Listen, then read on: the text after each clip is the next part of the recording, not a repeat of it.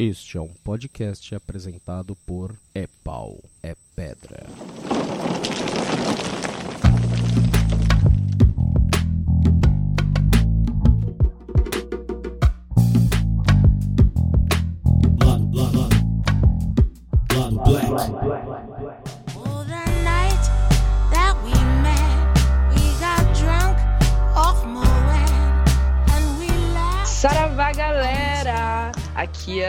Braga e a gente vai começar agora mais um lá do Black.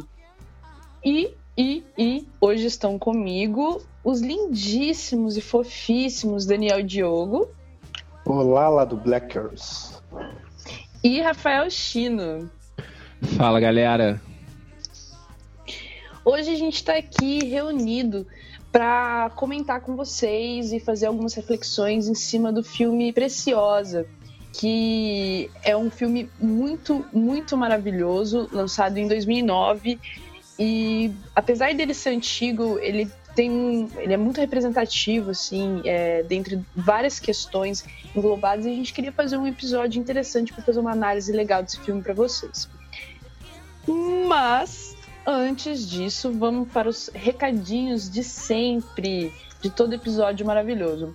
Que nós somos o lado Black e fazemos parte de um grupo de podcasters colaborativos, que é o É Pau, É Pedra. Esse grupinho, patotinha maravilhosa, se reuniu em torno do Anticast. Somos todos patrões do Anticast. Então, seja você também um patrão, ouça o É Pau, É Pedra, ouça o Anticast e conviva com a gente na Cracóvia, porque é muito legal. Além disso, se você não quiser conviver com a gente na Cracóvia, porque você não tem um dólar pra, pra gastar, ou até tem, mas não quer gastar com Anticast, né, gente? Porque ninguém é obrigado. Mentira, gasta sim. É, você também pode entrar em contato com a gente pelo nosso grupinho de Facebook, a nossa panelinha, que é o lado Blackers, com B entre parênteses, igual tá a nossa casinha.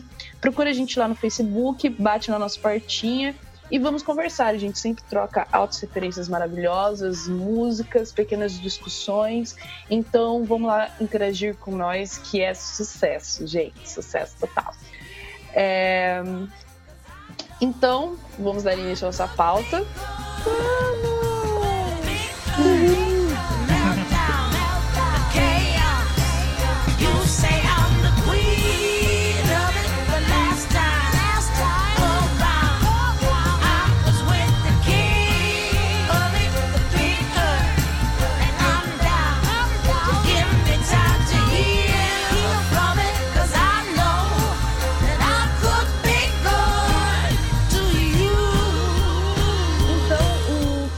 Preciosa, ele é um filme dirigido pelo Lee Daniels, só que ele teve uma produção bem interessante para a época. Ele foi dentre os produtores do filme tá a Oprah, é, e ele trata da história da Preciosa, que seu nome completo é Clarice Precious Jones.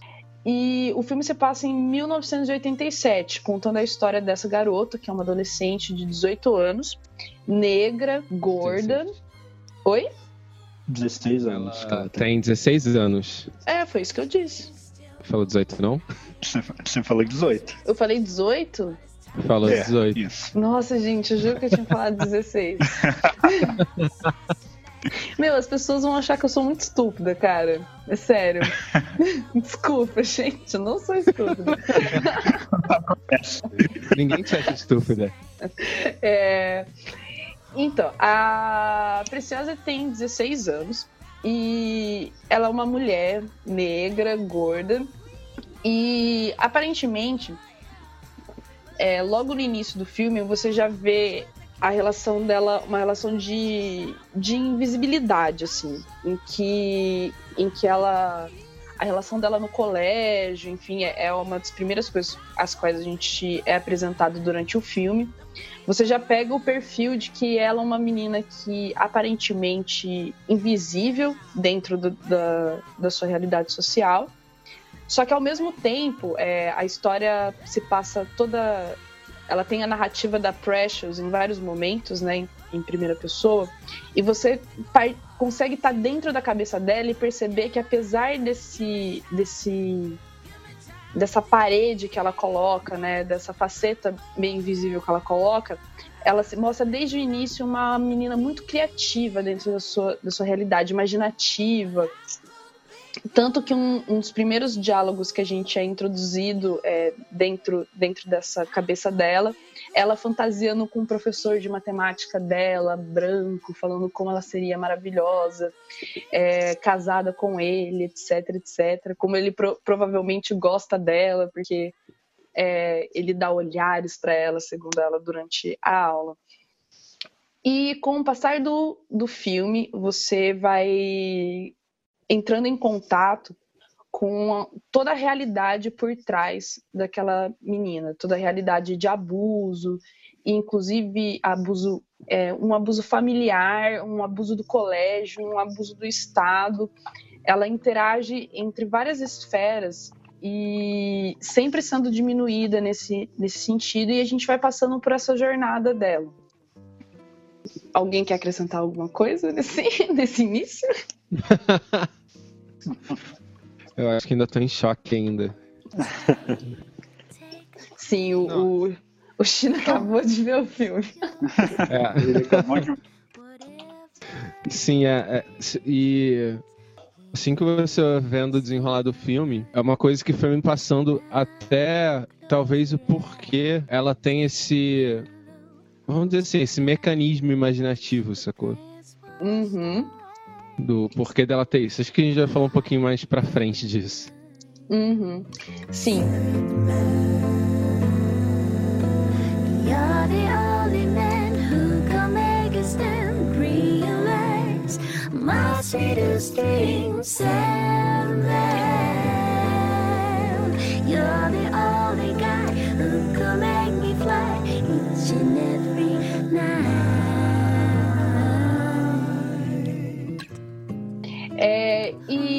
logo no início do filme, a gente já se depara com algumas situações que a, que a Precious vive, né? A Preciosa vive. No, na, na primeira cena, enquanto ela tá na aula, até- esse é o primeiro ambiente que a gente, que a gente encontra, né? Ela sai da aula e, e vai, é chamada na diretoria, né, do, do colégio. E a diretora indaga ela sobre um ponto que a gente vai que vai ser a, a ponta do iceberg, a primeira a primeira problemática que a gente é introduzido nesse nesse filme, que é a questão que a Precious está grávida pela segunda vez, inclusive. É. Ela Só já- fazer um. Ah, tá. Perdão. Não, pode Só- falar, pode falar. Só fazer um ponto. É, e esse começo é um pouco chocante, porque primeiro que ela é uma, pessoa que ela, ela não demonstra ter relação com ninguém da, da escola, por exemplo. Ela começa assim, você não vê ela interagindo com ninguém. E é um choque ela ser chamada na diretoria porque ela, por exemplo, ela adora matemática, então ela não apresenta ser uma garota problema, por assim dizer, para ser chamada na diretoria. Uhum. Sim. Inclusive, inclusive a, única interação que a gente vê dela no colégio nesse primeiro momento é quando o professor tá batalhando para ter aula, esse professor que é o professor predileto dela de matemática, e, e ela já vai para cima do cara que tá, tá fazendo a anarquia na sala Uhum. e pra, pra mandar ele calar a boca, prestar atenção que ela tá tentando ouvir. Só que ao mesmo tempo, logo no começo ela já fala, apesar dela gostar da matéria, ela já coloca como ela não nem abre o caderno, ela nem interage muito, apesar dela, dela gostar muito.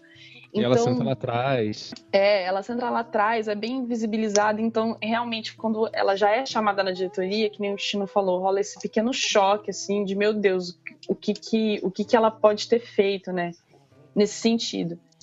E assim que ela chega, a diretora já já faz esse questionamento, que eu acho que é, é, é a primeira violência que a gente é in- introduzido no filme, assim.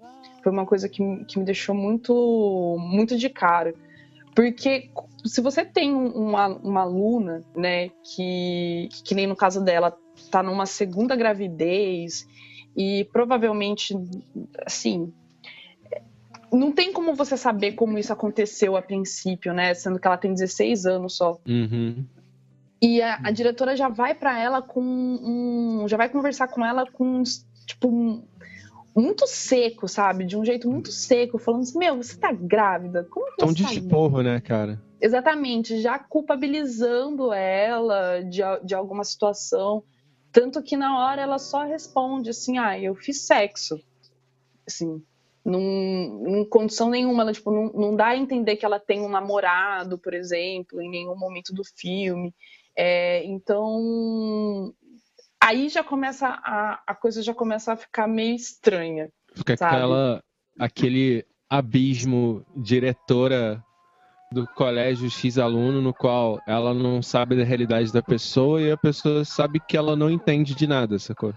Uhum, sim. Ela nem se sente à vontade pra, nem pra, pra falar com a diretora, dado Sim. o ambiente tóxico que ela tá. Ela não, não se sente à vontade nem pra pedir ajuda. Ela sabe que não vai adiantar nada se ela contar ali o que tá acontecendo. Uhum. Sim.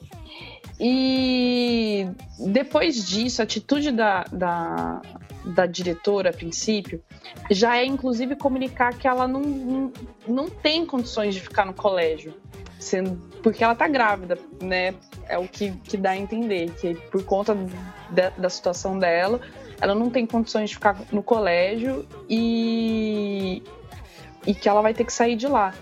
E eu acho que isso reflete muito nesse papel, assim, do, da escola que, que a gente tem hoje em dia ainda, inclusive, que se depara com, a- com um aluno é, potencialmente problemático e não oferece soluções para ele. Ela já, já vai tentando eliminar esse aluno do, do, do ambiente escolar sem, ao menos, a princípio, tentar chegar ao fundo de qual é essa situação, assim. E isso pode se dar de várias maneiras. A gente coloca essa questão da, da, da professora, só que ao mesmo tempo é uma deficiência da, da estrutura escolar mesmo, né? Uhum. Nesse É, eu- sentido. Eu não, assim, eu estudei em, em escola pública e tal, então minha noção de realidade de escola, boa parte da minha vida foi de escola pública. E você nota isso, existe uma, uma certa indiferença quanto às pessoas que estão ali, mas elas, por exemplo, não têm uma, uma boa base familiar. Então, por algum motivo, talvez ele seja um aluno problemático, tá? Existe um, uma separação entre quem é a, a, a diretora da escola, por exemplo, e esse aluno. Ele, ele é o aluno problema. Ele não é o aluno o qual posso me aproximar e entender por que, que ele está causando problemas. Entendeu? Existe esse. Eu sempre percebi esse abismo. Quando, quando você, por exemplo, toma suspensão, ninguém te tenta entender o que passa na sua vida. Você não, ah, você fez merda, você tá suspenso, você tá expulso. E ninguém chega assim, pô, vamos conversar não sobre o que você fez, mas sobre todo o resto que talvez embase um pouco isso. Uhum. Sim, sim. Não, o pior que no caso dela, ela não fez nada assim, no âmbito escolar, né? Exato. Uhum. O que é pior ainda, né? Sim. Ela até pergunta, tipo, eu tô encrencada? Aham. É, é, é porque isso até é uma coisa difícil de entender. Por que, que, a, que a gravidez dela a impediria de frequentar aquele ambiente escolar? Né? Uhum. Da- qual é a relação com o que aconteceu fora do colégio para com a, a vivência dela dentro, dentro do ambiente escolar? Assim? Isso é uma coisa que me pegou muito nessa, nessa parte do filme, assim, porque ela deveria estar separada só por estar grávida, a princípio, né? Everyone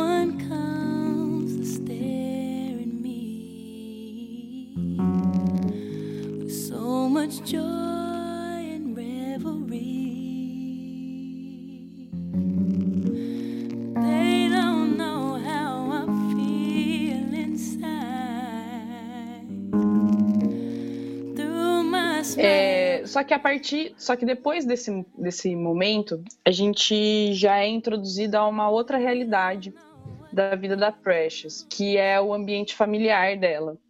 E, e essa cena é bem bem foda, inclusive.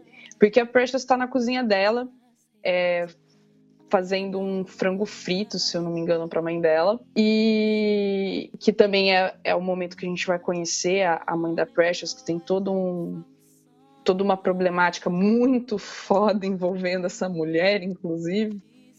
E, e enquanto ela faz o frango, a mãe dela reclama com relação a, a alguma coisa. E a reação imediata dela é pegar qualquer coisa que estava na mão dela e tacar na cabeça da Precious. Bate na nuca. E a Precious, ela desmaia. E nesse momento a gente, a gente também é, pega do- dois, dois momentos bem importantes. Porque ne- durante esse desmaio, ela, ela tem uma visão né, do padrasto, pai dela, né, no caso, do pai dela estuprando ela. E você já já desvenda o primeiro mistério, que é da onde veio a, gra- a gravidez da Precious. E provavelmente a primeira, a primeira gravidez dela também. Que foi resultado de um estupro é, do pai dela. E enquanto ela, ela tem essa visão do estupro, o teto, ela tá olhando pro teto e, e o teto começa a desabar e ela entra em uma outra cena que é, é também recor- é, recorrente durante o, o filme, que é quando ela começa a se imaginar em uma outra realidade, completamente diferente, glamurosa, em que ela é uma pessoa famosa e super bonita e as pessoas a amam e, e querem ficar perto dela. E como já dando a entender que a maneira como ela consegue sobreviver nesse, nesse cotidiano que ela vive é justamente através desse escape. Esse mecanismo de defesa, né? Uhum. Que, que inclusive até explica o, o quão fechada ela é, porque você já consegue perceber que a cabeça da Precious é muito maior do que a realidade que ela exterioriza, né? São tantos, tantas agressões, tantos, tantos traumas dentro dela que pra, eu, eu só consegui imaginar uma coisa assim. Se fosse para exteriorizar todo esse horror o tempo inteiro, você tinha que ser uma pessoa revoltada com todos, agressiva com todos, em todos os momentos. E não, e a Precious ela sempre tem uma, uma postura até muito pacífica dentro, dentro dessa, dessa realidade dela. E que você consegue relacionar justamente com esses escapes, com, com essa imaginação que ela tem de, de viver praticamente duas vidas: a, a vida cotidiana dela e, e a imaginação, as coisas que acontecem na, na cabeça dela e tudo, tudo que ela aspira dentro, dentro desse, dessa válvula de escape. É, eu ela- vejo ela- isso meio que meio que assim, ela criou um mundo para ela, ela criou uma realidade onde é, onde ela é o que ela quer ser. Enquanto isso, ela posterga essa realidade dela até ela chegar onde ela quer chegar. Uhum. Ou até ela ela cria essa realidade sabendo que ela nunca vai chegar lá, mas é uma realidade que ela prefere viver ao invés da, da realidade que ela tá, né? E, e quanto ela ser pacífica, ela tem alguns momentos que ela eles meio que explode, né? Você vê no filme que ela bate, por exemplo, naquela cena bem no início do filme, primeira cena, quando ela bate no, no guri do lado dela. É um momento que a, que a realidade alternativa dela está sendo, tá sendo afetada de alguma forma e ela se vê na obrigação ali de, de lutar para a manutenção daquela realidade. Quando, quando um aluno fala mal do professor de matemática preferido dela. Nesse É, eu acho que ela explode. É, é porque assim, a gente vê ela muito pacífica, até meio que dentro de casa. Eu acho que é porque assim, quando você deve viver num ambiente tão tóxico, onde assim, a, a mãe dela, bem mal, tipo, ganhava assistência, ganhava o dinheiro de assistência social por causa dela, cada preciosa. Só que ainda era a pessoa que, vamos dizer assim, sustentava ela. Era a alternativa que ela tinha de moradia. Ela não tinha um. um- Não é mostrado se ela tinha uma outra alternativa de moradia. Então acho que ela, ela, ela sabia que se ela reagisse aquele lugar que era onde ela podia estar podia se tornar pior ainda, sacou? Então, ao invés dela aprender a se defender de uma maneira agressiva, ela aprendeu a se proteger, foi aprendendo a se proteger dentro dela mesma, sacou? Ela, em vez dela externar esse, esse ódio, ela transformava aquilo num mundo onde ela podia escapar, sacou? Uhum. Enquanto o corpo sofria as. O corpo e a mente sofriam as mazelas, ela fugia pra dentro dela, sacou? Sim, sim. E isso é uma, isso é uma característica que, que só vai acumulando assim durante o filme, porque ele é, ele é dentro de- da estrutura narrativa dele, ele é muito muito interessante. Foi até uma dificuldade assim pra gente conseguir organizar bem o, a pauta do cast, porque todas as relações que ela vai ter é, dentro da família, dentro do, da escola e, e dentro do, do próprio sistema, né, do- dentro do Estado, do apoio que ela recebe do Estado, você vê um, um abuso atrás do outro, assim, eles vão intercalando, não, não, não dá numa, numa linearidade essas relações, né? Elas são todas sobrepostas e, e eu acho que é justamente para que você fique também sobrecarregado junto com ela, de, de que todo, em todo lado é, vem tiro e porrada e bomba para todos os lados, assim, né? Ela não tem um, um momento de, de paz, ela não tem um, uma válvula de escape, assim. É, que na, na verdade ela até tem, que é o, o que a gente, o ambiente que a gente vai ser introduzido logo depois dessa que a gente descobre sobre o abuso dela, que é a, o colégio alternativo.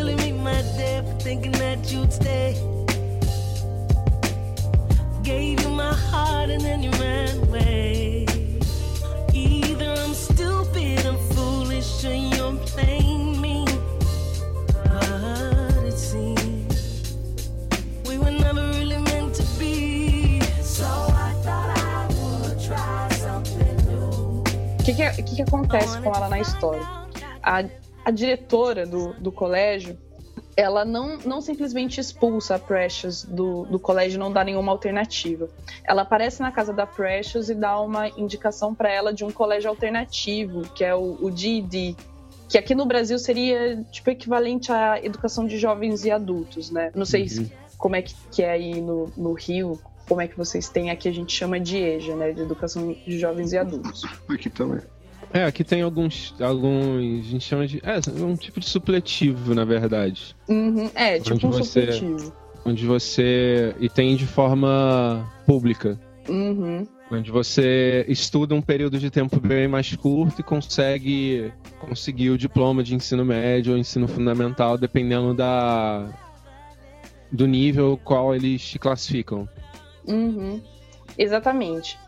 E dentro desse, desse ambiente é onde, estranhamente, ela finalmente vai conseguir encontrar acolhimento. Porque ela, a gente é apresentado a, a, a personagem da senhorita Rain, né?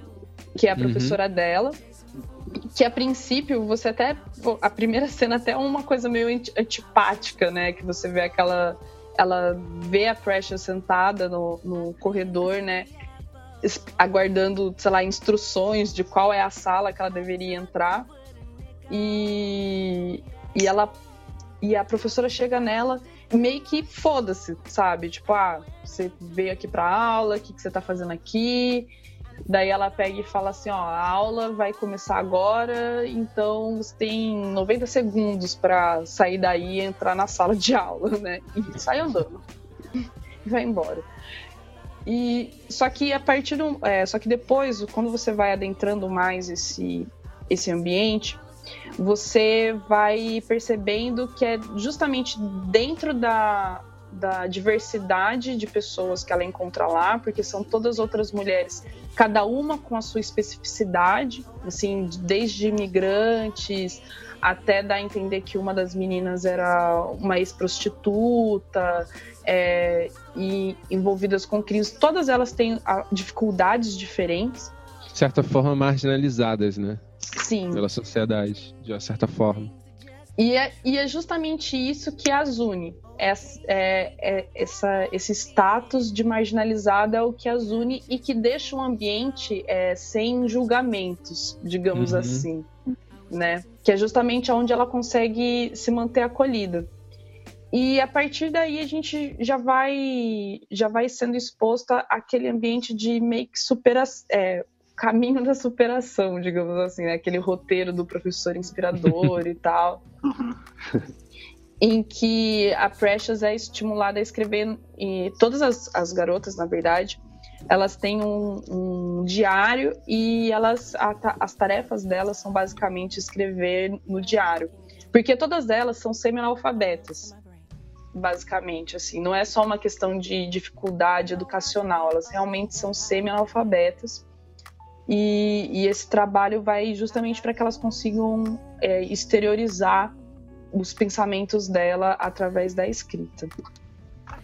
É que é, e a Precious, apesar dela ser, vamos dizer assim, uma pessoa até inteligente, ela tem certo pavor, tanto de sociabilizar quanto de. Eu acho que ela tem um pavor de expressão, sacou? Ela adquiriu um pavor de se expressar. Parece que o conteúdo tá todo ali, mas ela não consegue. Ela, ela não, não sabe colocar isso pra fora. Toda vez que ela é questionada pra ela se expressar, ela fecha. Uhum. Sim, sim. E, e eu acho que isso vai muito da, da relação, da conjuntura de opressões que caem em cima dela. Uhum. É porque é, tem todo o, a problemática dela ser gorda, por exemplo, não passa imune no filme, né? Ela, Sim. ela tem, tem uma cena no, no filme em que ela passa por um grupo de garotos e, e eles começam a assediar ela, tanto em cima da, da- do fato dela ser gorda, quanto no fato dela ser mulher também, porque eles pegam e, e objetificam ela realmente. Meu, você é gordo, uma baleia, mas eu te fudia, como se naquele É. sentido que ela deveria ficar feliz de alguém pensar em penetrar um pinto nela.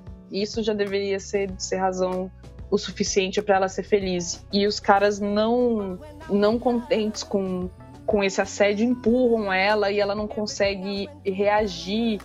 E você entra nesses, nessas. é, em todas as situações em que ela só é empurrada cada vez mais para baixo, sabe? Em todo, todos os aspectos assim que o filme Uhum. que o filme expõe, né, pra gente Não, dela. Ela sempre demonstra essa questão da da, autoesti da própria autoestima, até que tem uma hora que ela fala no filme, ah, eu queria um eu queria um cara branco e loiro pra mim, é, eu queria ser eu queria ser acho que uma cantora pop, um negócio assim, eu queria ser uma dançarina.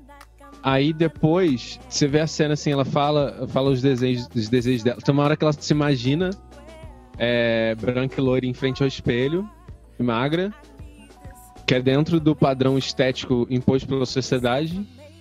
E logo, assim, logo em seguida, você vê a mãe dela tratando ela. A mãe dela fala que ela é um lixo, que escola não serve pra nada, que que odeia ela desde que desde que ela nasceu e sorriu, ela odiou a criança.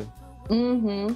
Então, quer dizer, ela, ela, ela não. Ao mesmo tempo que nos sonhos ela se enxerga de uma forma do, vamos dizer assim, do superior dela, dela famosa, dançando. É, é- é interessante isso, porque ela, ela é- como ela é muito tímida, não sei se tímida, mas ela é introspectiva. Nos sonhos dela, ela é totalmente o contrário disso. Ela se expressa, ela sorri, ela conversa com todo mundo, ela fala, ela dança, ela fala que ela não sabe dançar muito bem, mas no, no- nos sonhos ela dança, toda solta. Ela passa aquela, aquela expressão de confiança. Que no filme não, no filme ela tá sempre com aquela cara de. chateada com tudo, sacou? Tipo, ela. ela, ela aquela cara de cansada. Aquela fadiga da vida, sacou? Uhum. Sim. Em nenhum momento ela- ela é estimulada a se expressar como, como deveria, né? Em todos os Uhum. momentos, em todos os ambientes, é, a galera coloca ela pra baixo de uma maneira surreal, assim.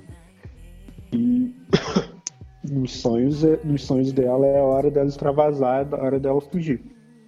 E, e essa questão assim do do bullying e tal, é que acontece com ela, é uma coisa importante a gente falar porque a questão é que assim, é, existe uma construção social do que é belo, vamos dizer assim, do que é, é o que a gente enxerga como a pessoa bonita traz muito essa questão dessa construção social. Então, e a pessoa percebe quando ela tá fora de- desse padrão. Entendeu?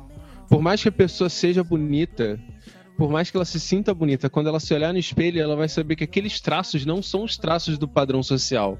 Por quê? Porque a sociedade inteira, não contente, não nunca demonstrar pra ela que ela é uma pessoa bonita, ainda sofre co- com um ambiente tóxico que ela vive dizendo que ela não é uma pessoa bonita. Então é, é, é aquela questão assim, a pessoa se enxerga, ela, ela bate de frente com uma barreira sociocultural que é assim, toda influência externa dizendo pra ela mesma que ela não é bonita quando talvez ela se ache bonita. Ela não veja nada de errado. Mas isso quebra a autoestima da pessoa. Não é questão de, de, de você se dizer todo dia que é bonita. É questão que, velho, você tem todo mundo, todo mundo te dizendo o contrário. Uhum. É, até naquele, naquele momento na, na hora da apresentação na escola alternativa, que todas as meninas falam alguma coisa que, em que elas são boas e ela não consegue achar nada, né? Uhum, exato. Ela não é Sim. dita só esteticamente ruim, ela é dita como tudo, tudo. Ninguém nunca valorizou praticamente nada. Tanto que um dos momentos, de, um dos primeiros momentos de orgulho, que eu acho que é até o que leva ela a acreditar um pouquinho na questão da escola alternativa, é quando a diretora fala com ela: Ah, eu vi, eu liguei, eu falei com o seu professor. Ele falou que suas notas são ótimas. Eu falei com o seu outro professor. Ele falou que você é ótimo. Uhum. Sim. E, e, na verdade, nessa cena, ela até puxa uma, uma parada muito foda, porque no fim ela fala que ela até, ela até sabe alguma coisa. Que é. Ela fala que ela gosta de cozinhar, que ela sabe cozinhar. Que é o ponto que ela fala que é a coisa boa que ela faz. E logo na cena seguinte, é ela cozinhando pra mãe dela de novo. E, e ela tá cozinhando um pé de porco, né, pra mãe dela.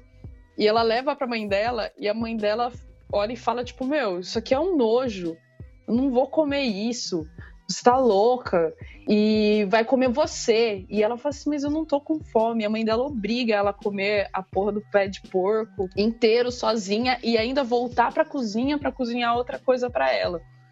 E, e então, qu- qualquer, qualquer ímpeto de, de, de, de coisa boa que ela, que ela faz é imediatamente suprimido, assim, e principalmente pela fi- figura da mãe. Até quando, a, Uhum. mul- até quando a mulher, a, a primeira diretora do colégio, vai informar para ela que ela vai para uma escola especial, né, a princípio, a, a mãe dela já começa a gongar, tipo, meu, escola especial, você tá achando que você é inteligente agora, você tá achando que você vai ser alguém. É, então, to- ca- cada momento da, da Precious em que ela em que ela tem um, um vislumbre de, de algum avanço na vida dela é reprimido imediatamente e, e a única, única maneira dela que ela tem de lidar com isso é de novo fugindo, assim. Tanto que depois da cena do pé de porco, ela começa a imaginar a, a mãe dela é, tratando ela bem, como se fosse aqueles filmes. Aqueles filmes é, antigos, assim, da, da família perfeita. Ah, eu te amo, minha É filha. elas estão vendo um filme italiano. Uhum. Aí Ela, ela, quando você vê assim, ela tá interagindo na cena do filme.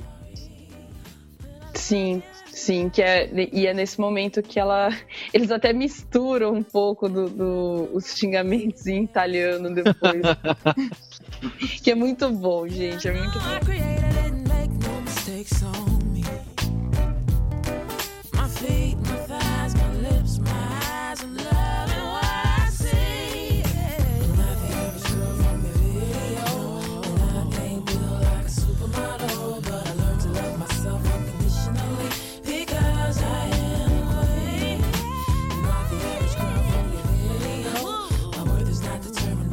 E é, é muito foda essa relação dela com a mãe dela, na verdade, que inclusive foi feita pela Monique, maravilhosa, que ganhou o Oscar de melhor atriz coadjuvante por esse papel.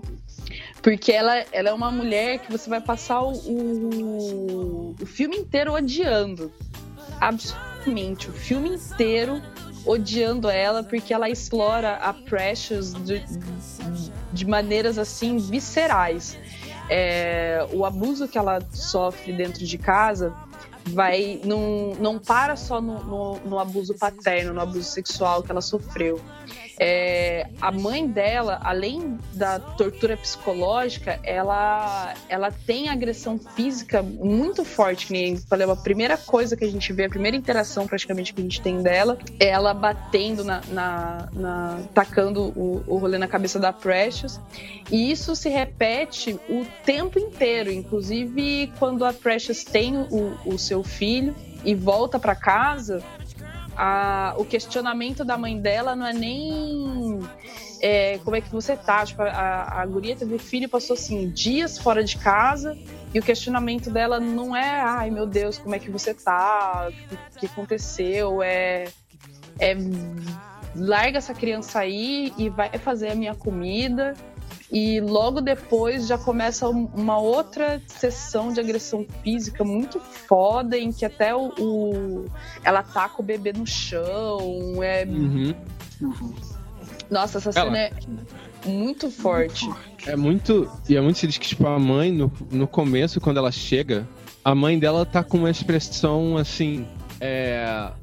Não sei dizer. Se, se, se engana que a mãe dela, naquele momento, tá demonstrando algum tipo de carinho, Ela sei tá, lá. tá sendo, tá sendo muito acolhedora pra, pro É. filho dela.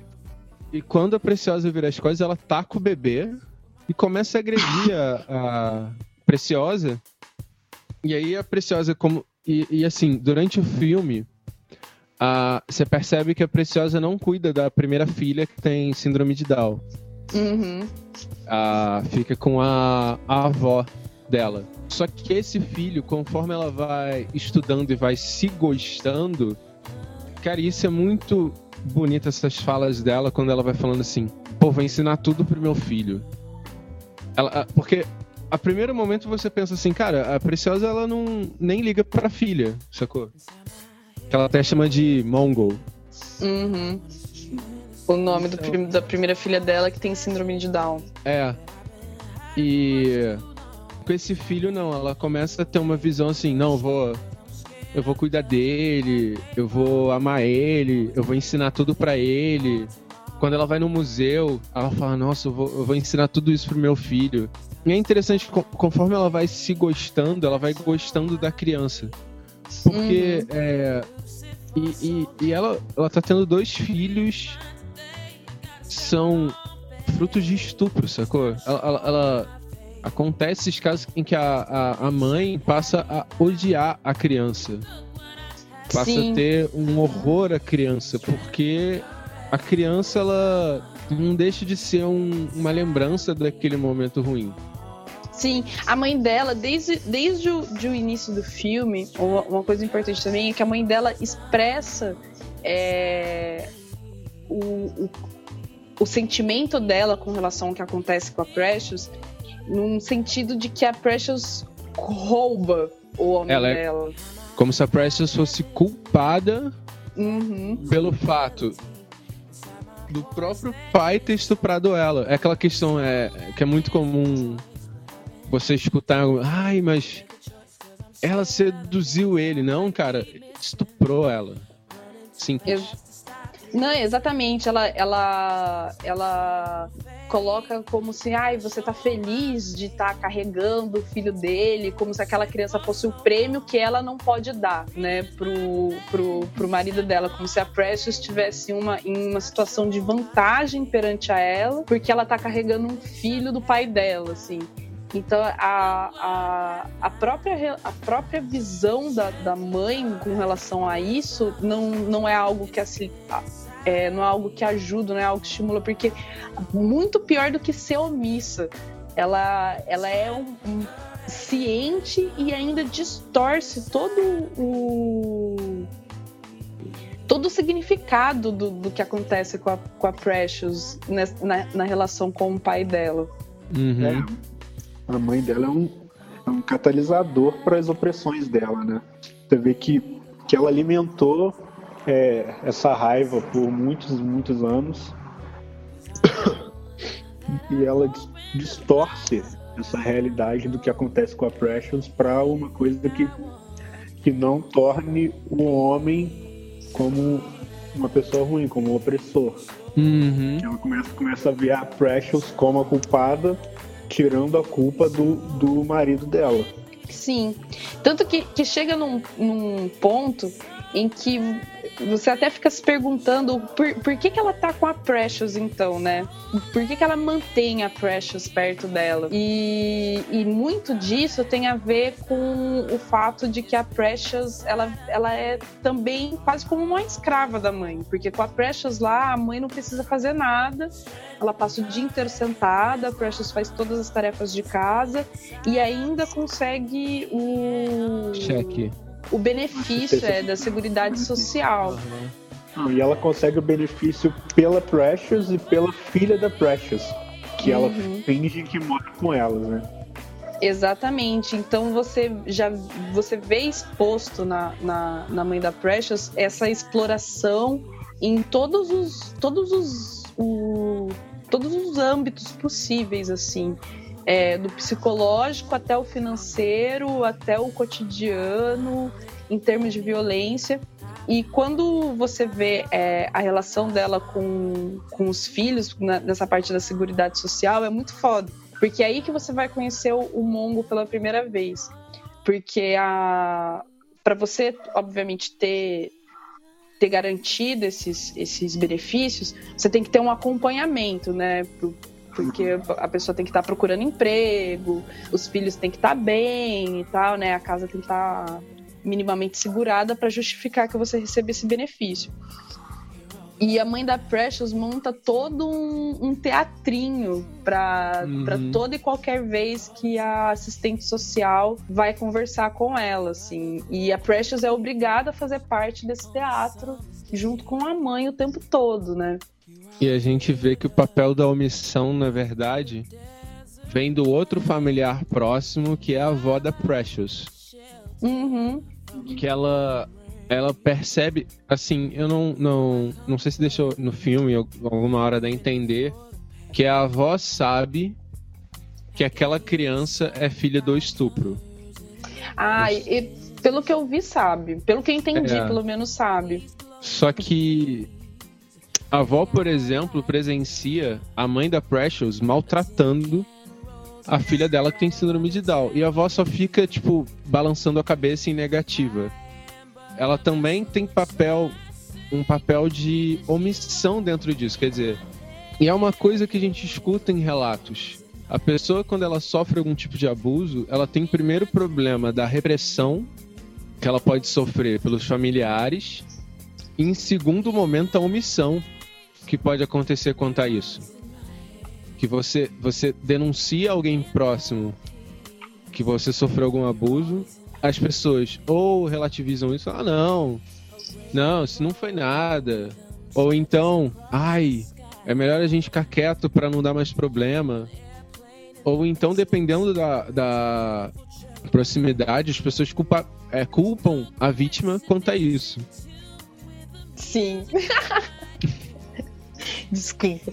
É, sim, mas na, na verdade a relação com a avó dela que eu, que eu percebi foi um pouquinho diferente. Assim, eu tive uma visão um pouquinho diferente. Eu achei que a avó dela até certo ponto tinha tanto medo quanto a Precious. Acho que se duvidar, até mais por, por conta dela ser idosa e não conseguir minimamente é, rebater aquilo, Uhum. rebater aquela agressão. Porque tem, tem um, um momento dessa cena em que a, em que a assistente social vai visitá-las e, e quando a- acho que quando ela vai, logo depois que ela vai embora, na verdade, em que a, a, a mãe da Precious já começa a largar a menina de lado, fala assim, ai, vai fuder essa criança aqui, só me irrita, mexendo, me, é, mexendo enquanto eu tô falando.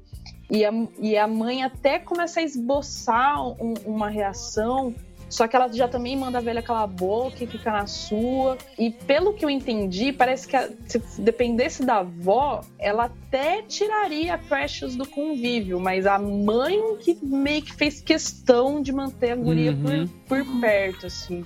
Então tinha até essa relação de medo, a- tipo, até- a mãe dela era vítima da, da violência que, a, que, ela, que ela botava assim pro mundo, né? Que a mãe da Precious, que a mãe da Precious fazia. Uhum. Algum comentário, Dani? Sobre esse ponto, que você ia falar alguma coisa pra mim em cima também? Não, não, só tava, só tava concordando com você. Que até no final do filme mesmo. É... Desculpa. No final do filme, na, na cena que ela tá no hospital depois de conceber o outro filho dela, a avó vai visitar e ela fala que tem que tem também tem medo da, da mãe dela, da mãe da Precious, né? No caso da filha. Sim, verdade, verdade. Então fi- fica muito muito evidente o tempo todo o poder que ela que ela tem em cima em cima dos outros e e nesse nesse momento você vê que todo mundo que está ao redor dela meio que é um serviçal para que ela consiga manter o seu a sua vida, a sua- paz cotidiana. O que, na verdade, até, até vejo como um- uma pequena crítica assim, do filme, embora essa seja uma realidade, uma realidade que existe realmente, é, que ele acaba reforçando de uma maneira muito visceral é, esse, esse mito ou, essa, esse imaginário do, da, da pessoa que tem um auxílio é, do governo, só que na verdade não faz nada, né? Uhum. Recebe aquilo para sustentar a sua miséria realmente, porque Como- o auxílio não faz dela uma pessoa rica, não faz dela uma pessoa com condições mínimas de, de sobrevivência, só permite que ela possa ficar lá sentada o dia inteiro vendo TV e comendo pé de porco. É, como, como ela faz esse recorte, ela. Porque assim, é aquela. que- Existe isso. Existe essa questão de pessoas que utilizam benefícios do Estado, por assim dizer, para. para. Vamos dizer assim, não trabalhar ou não procurar outra coisa. Isso existe. Mas quando você vê isso, isso num filme dessa forma, parece que não é tão exceção, entendeu? Parece que é um pouco. É algo um pouco comum, sacou? Sim, sim. Eu, eu senti isso também, mas eu, assim, é, eu pensei. É pauta pra quem quer falar, olha, como isso é comum. E não é, é sacou? E claro que existe gente que, que, que burla essas questões de benefício. Mas se não é uma coisa. Vamos dizer assim, não- isso não é uma realidade da maioria das pessoas que recebem esse tipo de benefício, sacou? Uma regra, né? Uhum. Exato. Mas É um ambiente tão, tão, tão tóxico, tão, tão surreal que a gente não consegue, não consegue ver esse mecanismo todo de opressão gerando em torno da mãe da Precious acontecendo só para sustentar o, o benefício de uma pessoa. Muito. Uma realidade muito.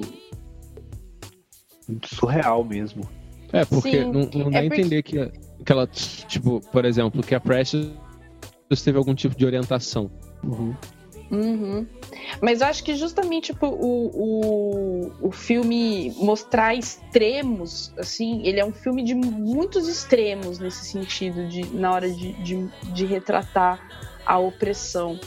Ele não, não, não dá uma aliviada, então ele acabou reunindo vários, vários estereótipos e várias discussões de uma maneira muito crua, assim, inclusive essa da, da questão do do, daquela pessoa que sim recebe, tem a necessidade do, do, do auxílio, mas que para piorar a situação não faz nada para mudar a sua realidade, né? Isso também faz parte de um dos extremos retratados no filme, assim.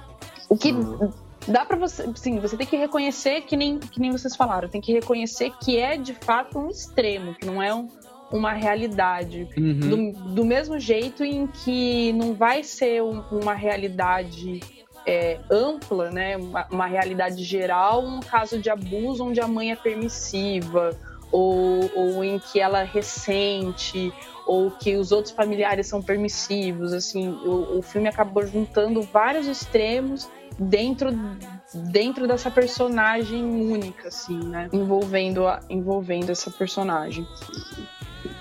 Mas ao mesmo tempo, eu acho que é, é muito muito importante a gente tratar, e eu acho que é até legal a gente deixar isso um pouco pro uma das últimas coisas a serem discutidas para não ficar só falando de desgraça. Lado, lado, lado. Lado Black.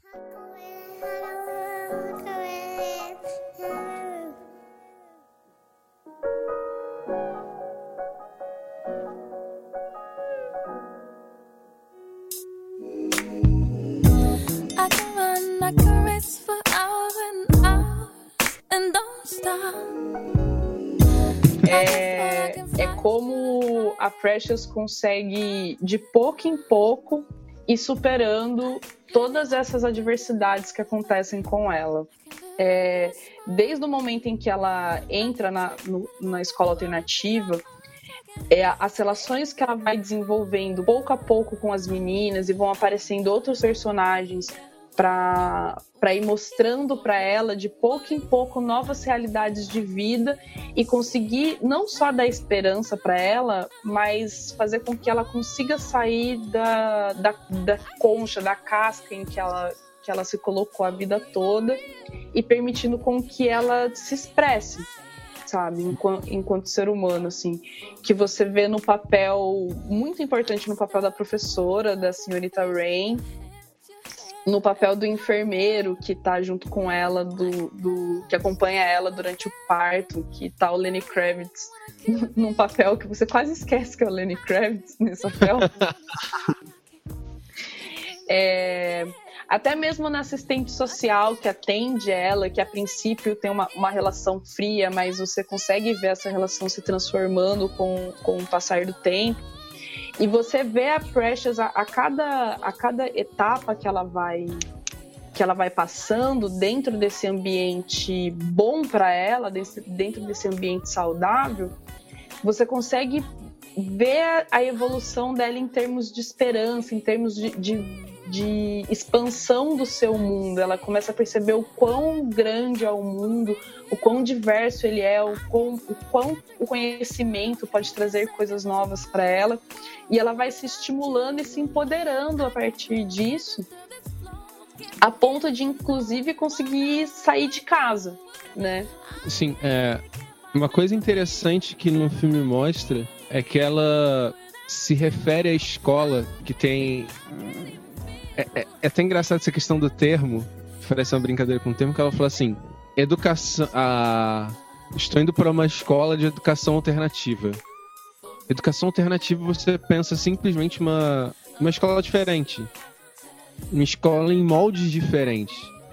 Mas não, ela fala assim: estão me dando uma alternativa de caminho.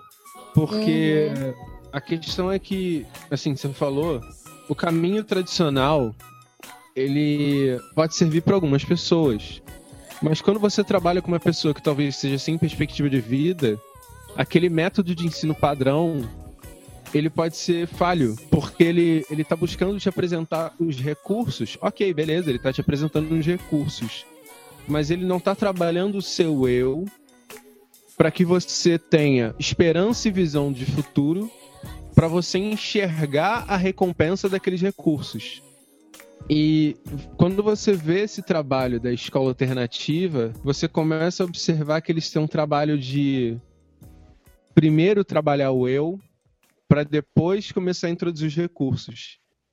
E, e- e você vê esse caminho dela, você vê que é uma turma relativamente pequena, numa realidade que não é tão pequena assim, que é de adolescentes grávidas, dentro de um dentro de uma de- determinada classe social menos favorecida, é, não só adolescentes grávidas, mas é, marginalizadas, né? Porque ela não tá numa turma só com, com menores grávidas, mas você vê que ela, por ser apresentado para ela uma alternativa dentro do caminho que ela enxergava como padrão, como a vida dela começa aos poucos a dar uma guinada. Como uma, uma, uma aproximação mais humana consegue despertar nela é, essa expressão, sacou? É, é- aquele termo é brio, sacou? Ela começa a ter brio. Aquele, aquele, aquela, ela começa a ter vontade de mudar a realidade. Porque Uhum. muito se fala em mudar a realidade, muito se fala que ah, é preciso dar educação aos jovens. Tá, mas que educação? Qual tipo de educação? Que forma você vai atingir esse jovem? Não adianta só você instalar em, escol- em escolinhas públicas e achar que aquilo vai servir para todo mundo, sacou? Eu acho que existe esse ponto legal no filme que, que e é bem aparente que o que ela consegue é algo difícil. Que o que ela consegue é algo que não atinge uma grande parcela de pessoas. São, sei lá, cinco pessoas numa turma, sacou? Quantas pessoas têm, têm, têm acesso a isso? Uhum, um tratamento mais humanizado, mais direto, com alguém Exato. que se importe, que, que, que realmente te enxergue enquanto humano, né? Eu, Uhum. É até uma, uma, uma crítica enorme ao próprio sistema de ensino ali da, que ela tava, né? Porque Uhum. você vê ela numa turma grande, com um professor que não tem tempo para dar atenção para todo mundo, então acaba optando por uma abordagem mais mecânica de ensino, onde ele só tenta ao máximo pa- passar o conteúdo para os alunos sem, de fato, acompanhar os alunos, onde a diretora suspende ela porque ela está grávida, porque é, também já foi engessado para aquele processo de, de formação de pessoas, aquele processo errado de formação de pessoas, onde quando ela vê um problema, ela, só- ela tem que se livrar do problema, ao invés de tratar o problema. E ela entra num ambiente onde ela realmente é tratada como um ser humano, né? Onde, onde dão atenção para ela, onde dão atenção para o problema dela e ao mesmo tempo acompanham a educação dela de uma forma efetiva. Ou Uhum. seja, verificam se ela está aprendendo, se ela está interessada, é, ligam os problemas dela com o progresso de aprendizagem dela. Então, se ela não está indo bem na, na escola, ah, por que, que ela não está indo bem? Vamos, vamos verificar isso. É. É seria uma escola mais ideal, assim, no caso. Não, eu não sei se. É porque assim, eu acho que eu não chamaria o sistema de educação existente como errado. Eu acho que ele pode ser aprimorado. Mas eu Não acho que tal- Que é, que é errado. É errado Uhum. para algumas pessoas. Para algumas pessoas Sim, não exato. conseguem se adequar a esse sistema. Porque você, você impõe a- o mesmo ritmo de aprendizagem para 50 pessoas. Exato. Eu acho que ele, ele, ele funciona para uma grande. Talvez para uma grande parcela, talvez não. Talvez ele, ele seja um sistema de ensino que funcione melhor para uma, uma base de massa, talvez. Mas, por, por que quando a gente vive numa sociedade tão complexa, com pessoas tão diversas, por que a gente precisa ter um sistema de ensino só? Entendeu? Por que, que a gente precisa ter um sistema de ensino engessado? Porque Uhum. você nota também que talvez aqueles. Não seja nem o problema dos profissionais em si. Talvez não seja a diretora que esteja errada, ou o professor.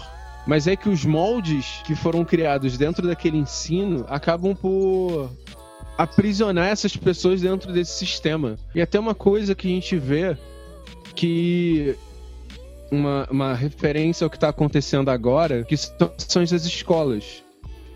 Onde você percebe que os professores engajados ainda estão dispostos a ensinar, porém sem essas amarras do sistema de ensino. Uhum. Que é uma coisa que, na verdade, está se perdendo muito, porque é, nos Estados Unidos e, e em São Paulo a gente tem isso já. é, você vê cada vez mais um- uma tentativa de padronização e uni- uniformização da qualidade de ensino, do controle de qualidade de ensino, por exemplo.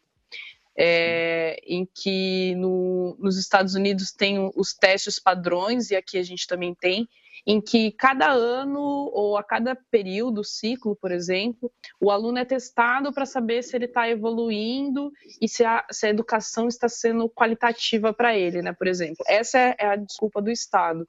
Só que isso acaba servindo de ferramenta na prática para um evidenciar a, a para evidenciar a, a falta da qualidade de ensino ou para mascarar ela, na verdade, não é nem evidenciar, evidencia porque muitos alunos não atingem esse, esse nível exigido. Mas Uhum. ela, mas ela a princípio serve inclusive para você conseguir tentar mascarar números que na verdade não são reais assim.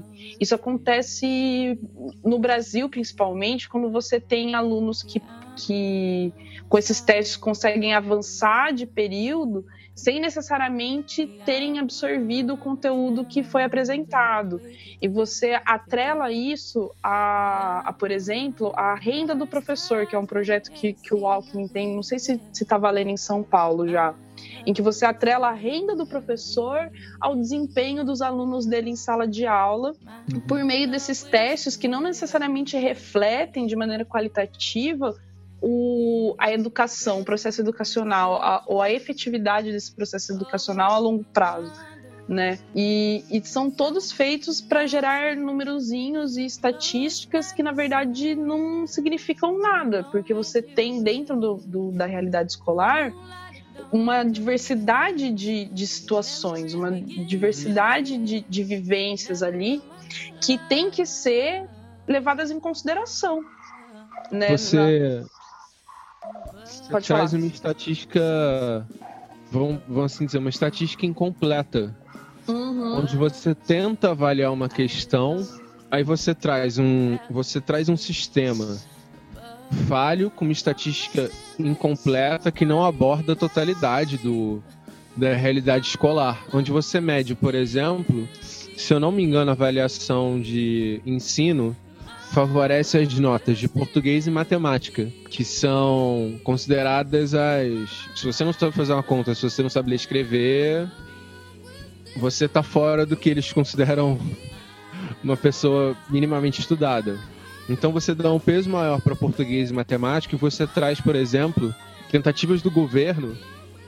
Isso é uma crítica tanto ao governo federal e estadual de mudar esse currículo de uma forma que você acrescente matérias de português e matemática e exclua matérias, por exemplo, como filosofia, eh, sociologia, história, entendeu? Você exclui matérias que a gente fala que são matérias que te ensinam a, a pensar, a contestar. Você exclui essas matérias. Isso na, na questão de, de muita gente fala, ah, mas isso é uma doutrinação. Não, não é questão de doutrinação. É questão que o, o, o, governo quer apresentar certas metas e ele dá um peso maior para certas matérias e essas matérias acabam sendo favorecidas e essas matérias são exatamente aquelas que estão básico, não um, um, um sistema de educação complexo, onde você explora a capacidade do aluno. Por exemplo, você quase não tem aulas de, de música, por exemplo, porque ah não, música não serve para nada, entendeu? É, não, não forma um, um, um- cidadão que contribui para a máquina do, do Estado, né? Para o mercado. Exato. A cultura E é- não serve pra nada, né? Uhum. Sim, e é justamente. E, e no filme, ele mostra justamente o com- o- como um ambiente fora disso consegue influenciar qualitativamente na realidade das- dessas, dessas pessoas, assim, né? Que, que acabam caindo nas brechas desse sistema de ensino engessado e se deixar, eles ficam para trás.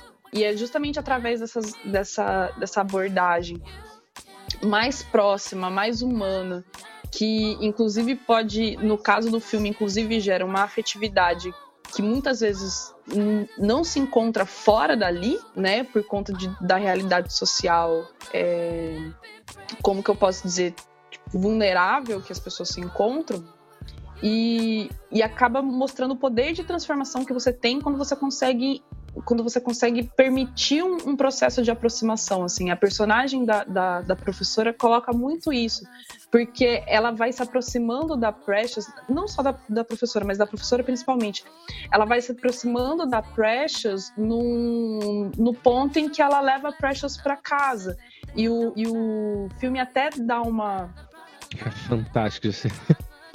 É, ele até dá uma, uma cutucadinha na questão da homofobia, quando ela mostra, por exemplo, que a senhorita Rain vive uma relação homossexual e a Precious até é, é levada a questionar, tipo, a minha mãe sempre me falou que homossexuais são maus e, e que eles violentam as pessoas, mas quem me violentou a vida inteira não era uma não era homossexual e eu tô aqui vendo uma, uma casa saudável praticamente pela primeira vez na vida e é justamente um lar homossexual. Nossa, ela, ela- e ela fala assim, é, talvez seja assim que são os natais da TV. Uhum. Porque ela, ela, ela, ela fala, cara, eu cheguei aqui, essas pessoas não me conhecem, essas pessoas não têm laços comigo, por assim dizer. E elas estão extremamente carinhosas comigo. Uhum. Elas estão cuidando de mim sem, é, é, vamos dizer assim, sem pedir nada em troca, entendeu? Engraçado porque ela é a primeira vez que ela é apresentada a um ambiente familiar, por assim dizer. Por mais que essa família fuja aos padrões estabelecidos pela sociedade qual ela conhecia. E é um momento assim, é, é fantástico quando isso é apresentado. Quando mostra que ela ela num, num sopetão, por assim dizer, tem essa barreira quebrada. Quando ela, ela, ela. Todo aquele ensinamento social que ela teve se desmonta naquele momento. E é um detalhe no filme. Você perceber é um, um, um detalhezinho no filme, sacou? Mas que é, é fantástico. Sim, sim. E não só com, com, com a professora também, a relação que ela tem com, com o enfermeiro dela, eu também acho muito interessante nesse sentido. Porque ele, ele acaba se transformando nu- numa figura de amigo, quase pai, mas é, é tudo menos sexualizado. Eu achei isso muito Uhum. interessante, porque para as outras. Pra, o- o- os outros homens, assim, inclusive que, que aparecem no, no, no filme, não só o pai dela, que, na- que na verdade a gente vê ele só na cena em que. na cena no, no início do filme que mostra o estupro.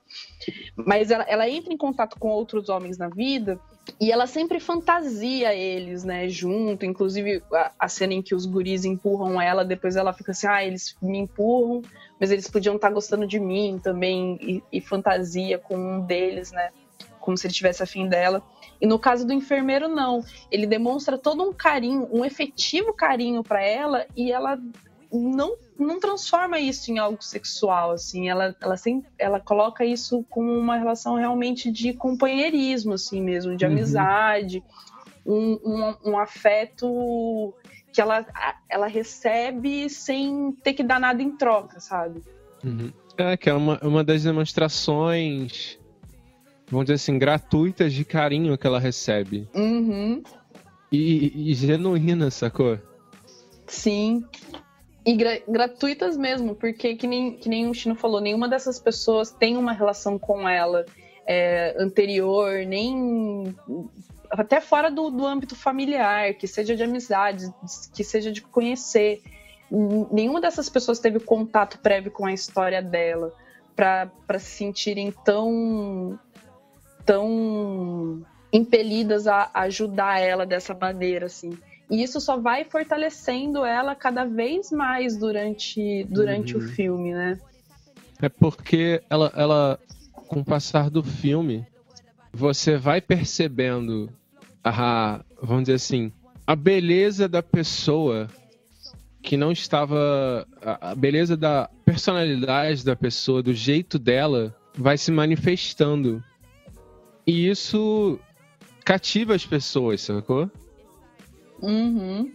Então você vê que a, a professora vai sendo cativada por esse jeito dela que, cara, ela, ela demonstra que ela conseguiu, quando ela criou essa casca, por assim dizer, ela conseguiu preservar essa bondade dentro dela. Porque isso é algo que nem sempre acontece. Às vezes a pessoa vive num lugar agressivo, ela reproduz aquela agressividade do local. Ela não, ela conseguiu. Quando ela começou a se expressar, ela começou a demonstrar essa beleza dentro dela, sacou? Uhum.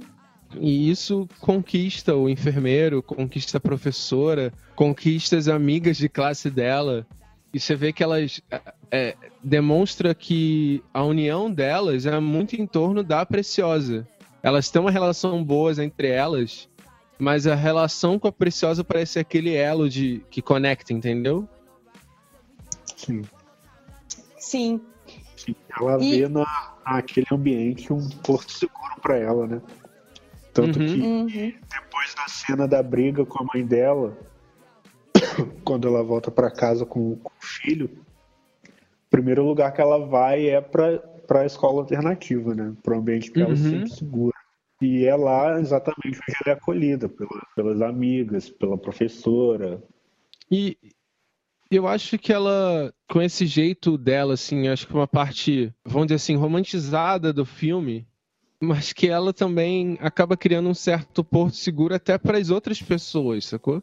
Para aquelas outras mulheres marginalizadas. Ela, ela, ela. Tanto que uma hora uma amiga dela fala que ela é. Que ela é muito forte, entendeu? Que ela falou assim: ah, uma.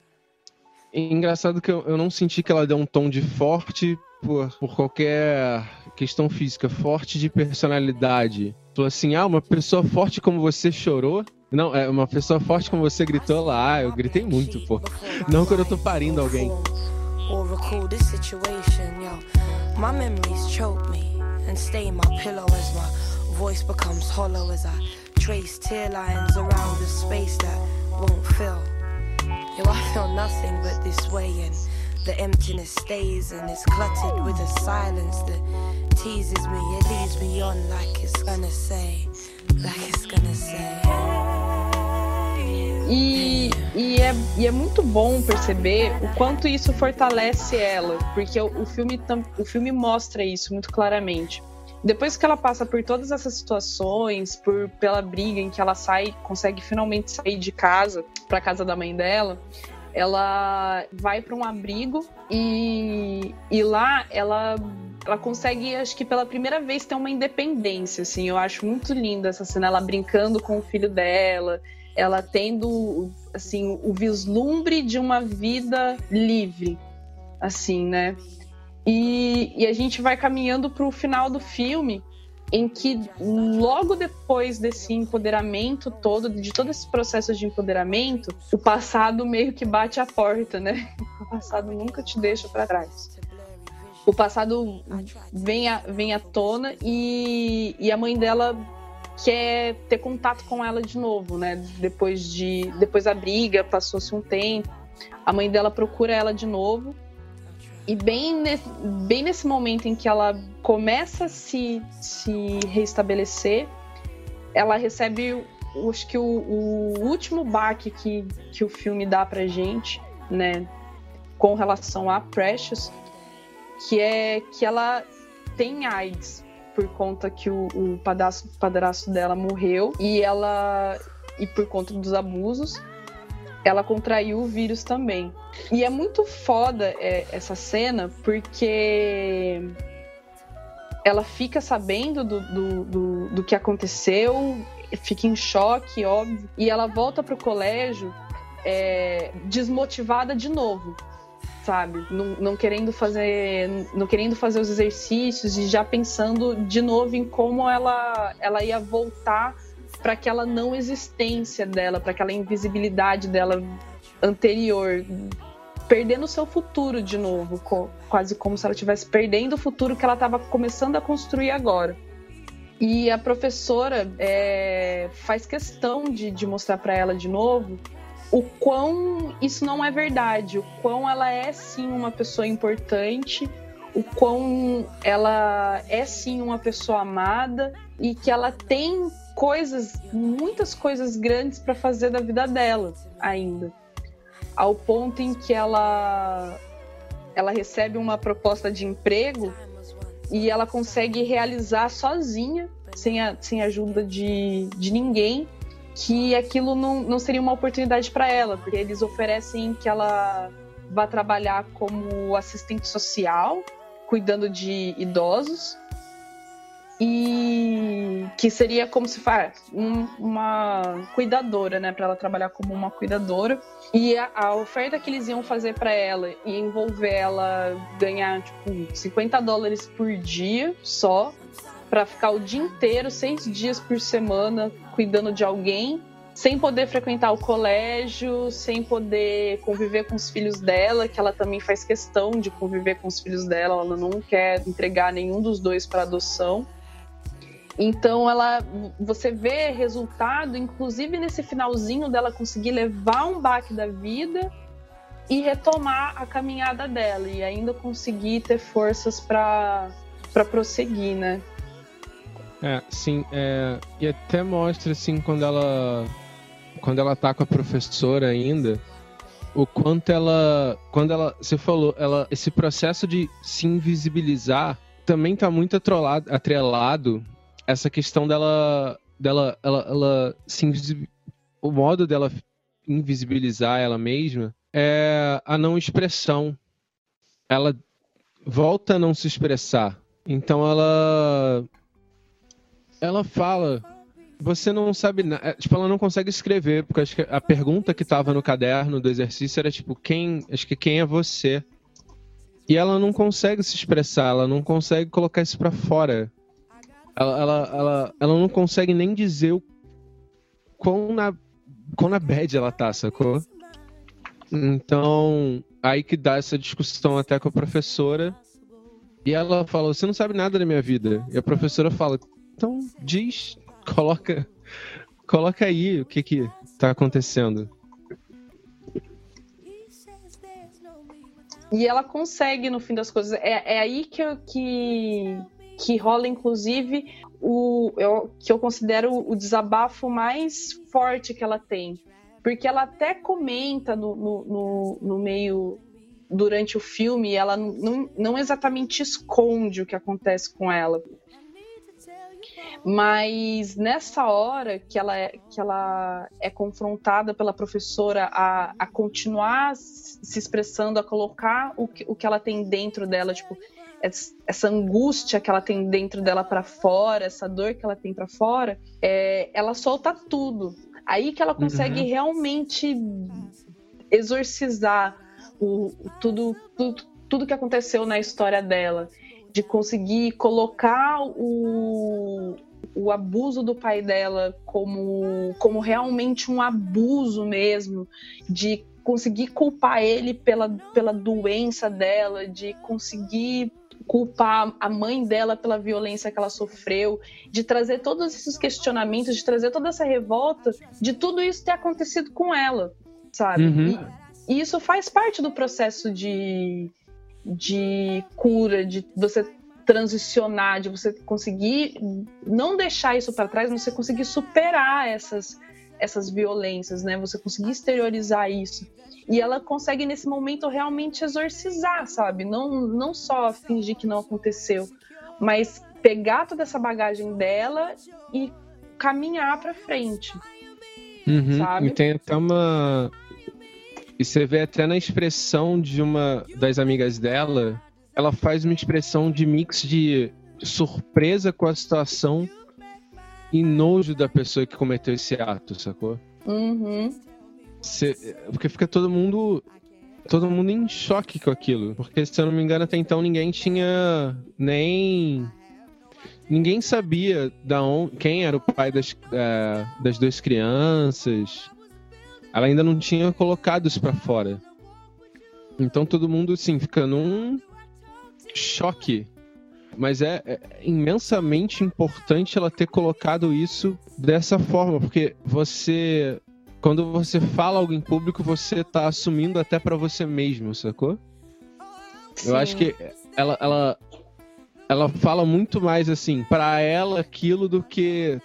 Ela fala aquilo ao mesmo tempo pra ela e pras pessoas. Sim, sim. E isso faz. meio que sai daquele, daquele mundo dela de, de fantasia e pela primeira vez ela encara a realidade de uma forma mais, mais direta e mais talvez efetiva para ela, como, Uhum. como até uma, uma certa terapia. Sim. Eu Acho que a partir desse momento nem tem mais as, as fantasias no filme, né? Não, a, a última fantasia. É, a última fantasia já, já foi há algum tempo, não existe mais. Uhum. Só que é, é, na verdade, inclusive, quando ela descobre que ela tem AIDS, o último vis- vislumbre de fantasia dela. É, mas o importante de todo esse processo se dá justamente pro embate final do filme. Assim, But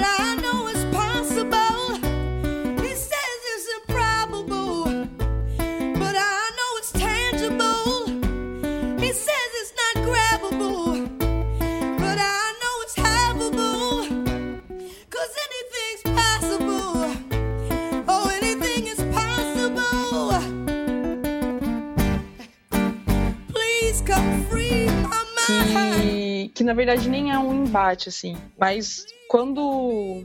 Depois de passar por tudo isso, a, a Precious é, é reunida com a mãe dela, né? Por intermédio da assistência social. E só que a assistente social, já sabendo da situação da, da, da Precious, começa a questionar a mãe dela também, acho que justamente fazendo os questionamentos que a Precious sempre teve na cabeça dela e, e nunca conseguiu exteriorizar. O porquê aquilo começou a acontecer, o, o porquê que aquilo aconteceu, o que, que a mãe dela sabia, e começa a pressionar a mãe dela para também colocar para fora tudo o que aconteceu, né? Para que ela também admitisse tudo o que aconteceu com, com a Precious para para poder pensar em retomar o contato com ela. E essa cena do filme é muito foda, assim, exatamente a, a cena final mesmo. Porque logo no, no princípio, você vê a mãe dela aparentemente na, naquela máscara, né, de desculpa por tudo que aconteceu, é, mas eu sinto a sua falta, eu quero cuidar de você e, e etc. E conforme a, a assistente social vai pressionando a mãe da Precious, a máscara vai começando a cair e ela vai e ela vai justamente porque ela começa a tentar desviar do assunto, de, de não querer responder diretamente o porquê, que, em que circunstâncias que a Precious foi abusada dentro de casa, o que acontecia. É, você come- começa a perceber o quão difícil era para a mãe dela também entender isso com abuso e acaba culminando com, com a catarse da mãe, que é o momento em que ela admite que ela sabia que a, a princípio a Precious era o bebê, né? Afinal de contas, o nome dela é, é preciosa por um motivo, né? Ela era uma pre- preciosidade para a vida da mãe dela. E desde pequeno, ela vai colocando que. é, ela coloca que o pai dela, por exemplo, enquanto a mãe dela tinha leite, ela tinha leite não porque a Precious mamava, mas porque ele mamava no, no seio dela. E que os abusos aconteciam enquanto ela era uma bebê deitada na cama com eles. E que ela não conseguia perder isso porque ela, ela não conseguia impedir isso, porque na cabeça dela, ela era o que ela tinha que fazer para manter não só o homem, a figura do homem, mas a possibilidade de um amor perto dela. Porque se ela não, não se sujeitasse a isso, ela não teria nada e nunca conseguiria algo minimamente similar a ter uma pessoa perto dela daquele jeito.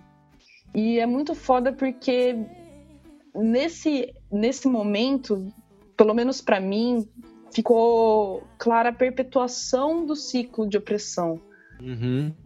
né? Que não é uma coisa só só que, que vem de, de uma alma má, de um ímpeto mal, mas que tem um- um- uma razão de ser, que se você for buscando, você sempre acha um motivo para aquilo que, que te impede até de certa maneira de demonizar a mãe dela por completo no fim do filme, né? Uhum. Dentro dessa. É quando você percebe que a personalidade da mãe foi muito moldada por um relacionamento abusivo que não. que abusava sexualmente da Preciosa, que é onde começou toda essa.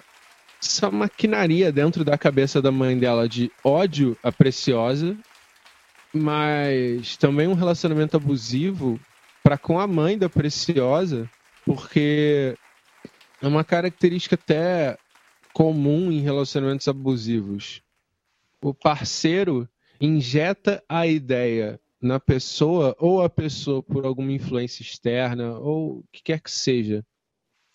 A pessoa no relacionamento abusivo, ela tem uma noção de que ou ela faz de tudo e fica com aquela pessoa para sempre, ou ela vai morrer sozinha, abandonada, sem ninguém. Então a mãe dela acaba expressando isso. Ela fala: se eu não fizesse aquilo, eu não teria ninguém, eu não teria nada, eu não teria quem me amasse. Então ela já demonstra que, como você falou, ela já sofria uma violência. E assim não é, não é perdoando os atos ruins da mãe, mas é você percebendo que aquele aquela personalidade que ela desenvolveu tem um motivo, um motivo ruim, uma pessoa que oprimiu, que abusou dela e, e que abusou da filha dela. que acabou introjetando aquele ódio todo que ela sentia, porque na cabeça dela realmente a, a Precious estava lá tirando a atenção que deveria ser dela. E ela, não, e ela não conseguia colocar isso como uma responsabilidade do cara, e uma problemática dele, ou até mesmo ela. Não, não que ela não conseguia, mas até num, num ponto de que é, se o problema fosse ele, significa que ela teria que abrir mão dele. E abrir, Exato. por consequência, abrir mão da, da, daquele amor e daquele amor entre mil aspas, né? Da, daquele relacionamento da- que ela tinha, pra, daquele companheirismo que ela tinha, o que significaria dentro da realidade dela, de uma mulher preta, gorda, ficar sozinha para sempre. Não ter Uhum. amor, não ter prazer, por mais doloroso e por mais cruel que, que esse amor, que esse prazer sejam, na verdade. Então, a- até mesmo essa agressividade acaba se tornando uma consequência, não um fi, o- não o- a base em si, né? Uhum. Ela, ela, ela diz isso. que a única forma de amor que ela conhece é, é aquela forma de amor, né? Uhum. Possível até. E, e você vê que, que por mais que, que a mãe dela não demonstrasse isso, não tivesse demonstrado isso no decorrer do filme, a autoestima dela mesma era muito baixa, porque para ela se sujeitar àquilo tudo, para manter essa falsa noção de amor que ela criou na cabeça dela, Uhum. Te leva a perguntar o que que essa mulher não passou antes, né? Que ela não Exato. passou antes para imaginar que ela não conseguiria nada melhor do que aquilo, do que aquela noção distorcida de amor que ela tinha, né? E É. que, que ela levava bastante até pro, pro prazer carnal. Ah, se, se eu abdicar desse homem, do meu homem, como ela coloca, quem mais vai me dar prazer? Quem mais vai me dar amor? Entre várias aspas. E, e isso ela projeta na Preciosa, de que ela é um lixo, de que ela não vale nada, porque é uma, é uma visão que ela tem dela mesma e que ela quer que caia sobre a Preciosa. Ela projeta essa frustração que ela tinha quanto a isso tudo na Preciosa. E, e- e é uma questão assim, você vê que é um filme assim, 1987 e uma, cara, uma parada muito real hoje em dia, sacou? Uhum. Você vê essa questão de, de que quando você tá fora de um padrão estético imposto pela sociedade, quando você se encontra nesse, nesse patamar, além disso, você sofre todo um reforço da, da sociedade em volta, por assim dizer, além da, da, da vamos dizer assim, da, da sociedade em si, mas das pessoas próximas, reforçando o quão distante desse ideal estético você tá, o quanto você fica vulnerável a entrar em relacionamentos abusivos. Entendeu? O, o quanto. Não que pessoas, e isso acontece também, pessoas dentro do padrão estético também entram em relacionamentos abusivos. Mas quando a pessoa está fragilizada, ela está suscetível a isso. Porque para ela, quando alguém dentro dessa sociedade que a nega, por assim dizer, quando alguém se aproxima com boas ou más intenções, ela aceita a, a, a mentira dessa pessoa. Ela aceita os abusos dessa pessoa. Porque no fim, essa pessoa tá dando uma ilusão de, de que ela tá recebendo algo que a sociedade inteira nega para ela. Então a violência começa não apenas no abusador, mas na sociedade inteira que já nega essa pessoa. Uhum. O abusador já é fruto dessa sociedade, ele é instrumento dessa sociedade que nega a, a possível, vamos dizer assim, a possível beleza que essa, podia, essa pessoa podia demonstrar. A sociedade dentro do seu preconceito, e isso, claro que inclui a sociedade dentro do seu racismo, porque quando a gente fala de uma mulher negra e gorda, ela sofre muito e muito com esse afastamento do padrão estético social, a sociedade, com esse, com esse ato de preconceito, racismo extremo, ela, ela, ela joga essa pessoa à mercê, entendeu? Desse tipo de abusador. Por isso que quando a gente fala até que é, que a gente precisa repensar essa questão de gosto pessoal, dessa questão de o que o que a gente acha da outra pessoa, a gente tem que entender que quando a gente agarra esse gosto pessoal com todas as forças e nem busca repensar isso, a gente está ajudando a manutenção desse sistema, que pode parecer inocente, pode parecer uma coisa simples, mas eles encadeiam tanta coisa ruim, sacou? Uhum. Sim. Sim, com certeza. E você quer falar alguma coisa, Dani? So- Mais sobre isso? Não, sobre, sobre isso não. Acho que a gente já, já, cobriu, já cobriu tudo. É. Não, Só queria ch- chamar a atenção para um, um signo que a gente vê que a gente vê durante o filme todo e que eu achei que tem um significado muito, muito interessante nessa cena final. É, no início do filme a gente vê um pedaço de tecido vermelho que, Hum. que ela usa desde a primeira cena até, até a última cena, que para mim representa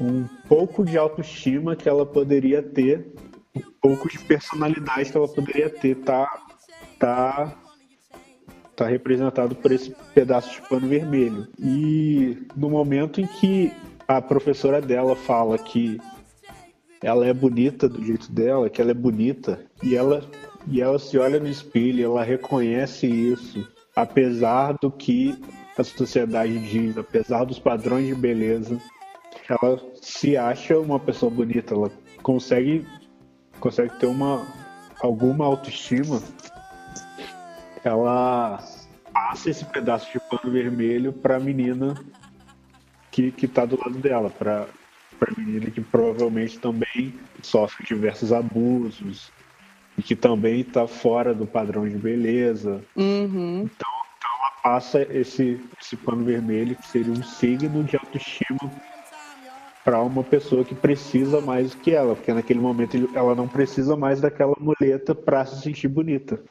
Eu achei um signo bem, bem interessante de se destacar.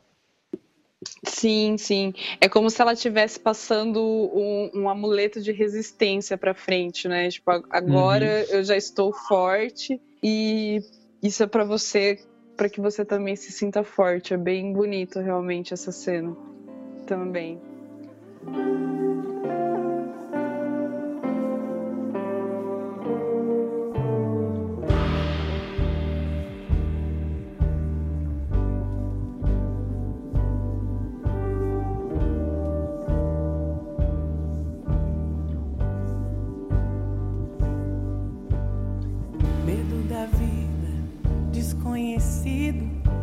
Simone no meu ouvido. Morro de atrevida, não esmorecida. Sou como o rolamento mortal do crocodilo. Bravura pura em mais de 70 quilos. Independente da cor do meu É, mas só pra gente conseguir caminhar pro final, Eu improviso. depois desse confronto com a mãe dela, em que ela expõe toda, todas essas cicatrizes que a gente colocou aqui, a Precious recupera o filho dela, o Mongo. É, a A- a guriazinha, na ver- é, a Mongo, a guriazinha. E, e o filme termina com ela saindo da assistência social, com seus dois filhos no colo e pronta para começar a sua vida nova. É, e eu, eu acho muito, muito foda, porque o, o filme, na verdade, termina com uma aura muito de esperança, assim, nessa caminhada final dela. Só que ao mesmo tempo, eu não consegui parar de pensar enquanto eu vi o final desse filme, que era puta merda, a gente tá colocando uma criança de 16 anos no mundo, carregando outras duas crianças. E essa menina não continua não tendo educação. E essa menina continua não tendo é, as portas da sociedade aberta para elas. E o que será delas? Será que é toda essa esperança realmente vai ser real? Ou será que a gente está vendo só um vislumbre de, de felicidade em algo que provavelmente vai terminar em outro ciclo vicioso, assim, acho que não partindo necessariamente da Precious, sabe? Mas eu, eu fiquei pensando, será que, que ela, ela realmente vai, vai conseguir superar todos os obstáculos dela e prosseguir assim na vida? Ela até fala no, no final do filme que ela vai conseguir, que ela conseguiu a média para e poder entrar no ensino médio no ano seguinte, poder fazer o ensino médio para depois fazer a faculdade. Mas eu não consegui deixar de pensar na hora se se a, se a história da Precious na realidade realmente terminaria bem, sabe? No futuro, assim, que vem depois do fim. É, porque ela.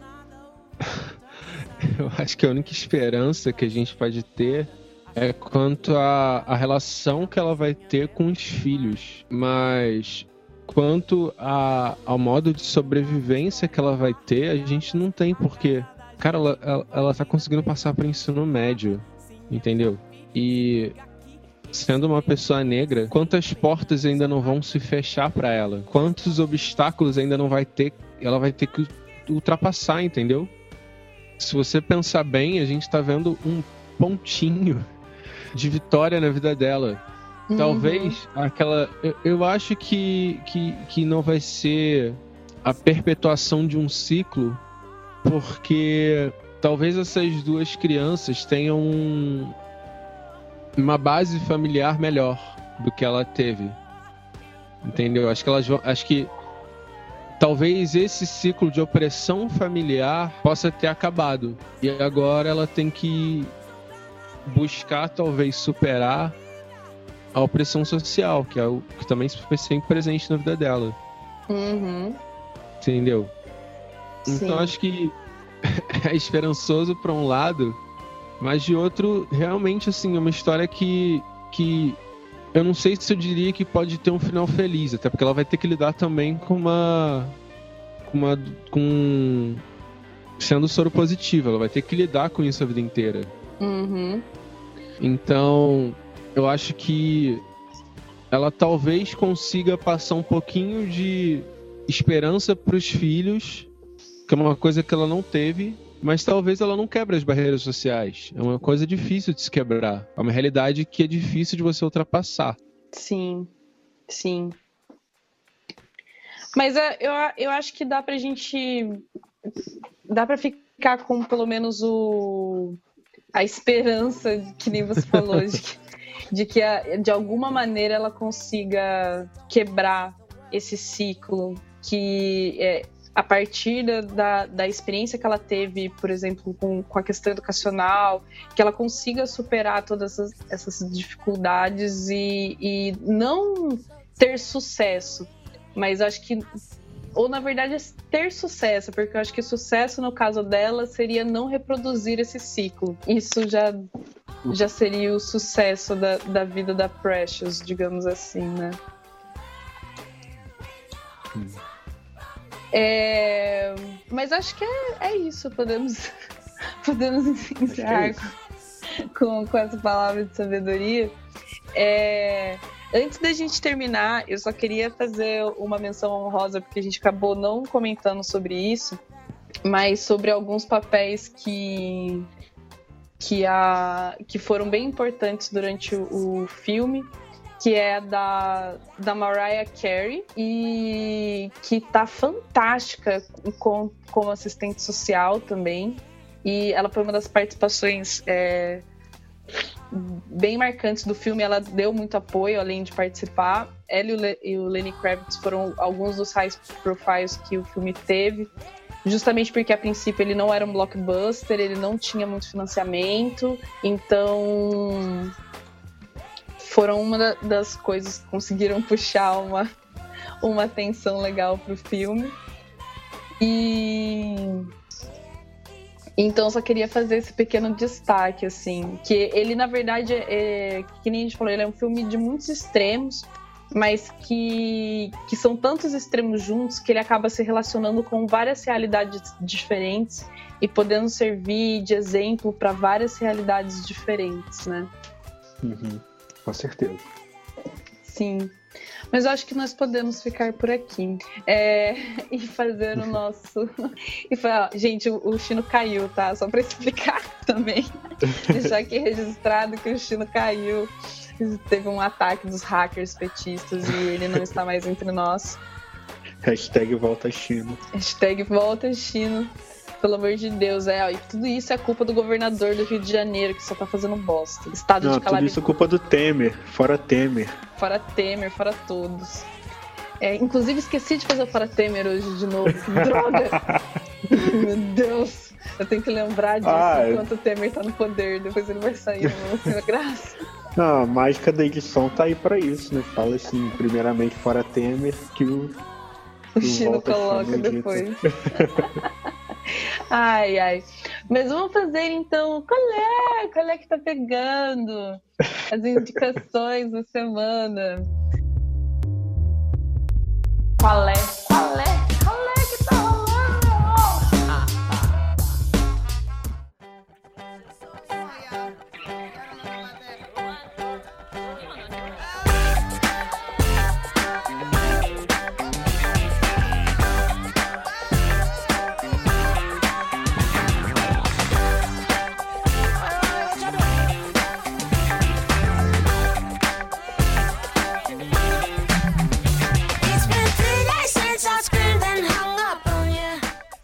indicações, querido? Eu tenho. Eu tenho indicações. Eu também É. tenho. Ai, que bom. Porque de vez em quando eu Que não dia tenho. feliz. É. É. Que dia feliz. Sim. E eu tenho uma, mais do que uma indicação, eu tenho uma indicação que tem a ver com o tema que a gente está tratando nesse episódio. Hum, É, eu vou indicar o, o último Não Obstante que saiu, que é um dos podcasts da família Cast, ou são a família Cast, de podcast, que é sobre educação e escolha, onde eles questionam de um ponto de vista mais filosófico a, a própria educação, sistemas, sistemas educacionais, é, até onde isso é uma, uma escolha do indivíduo, que indivíduo esse sistema educacional está formando. E é um programa de duas horas que vale muito a pena ouvir sobre o assunto educação. E sim. para dar uma relaxada, eu tenho uma indicação de, um, de uma comédia que eu comecei a assistir esses dias. Tem no Netflix. E eu não sei se eu vou conseguir pronunciar, mas eu vou tentar. O nome é The Bat Winners, que é um sitcom britânico sobre um grupo de, de adolescentes que tenta sobreviver ao ensino médio das formas mais bizarras possíveis. É pura diversão pipoca, só pra deixar o clima mais de boa. Massa, massa. É, a minha indicação também vai no sentido relax.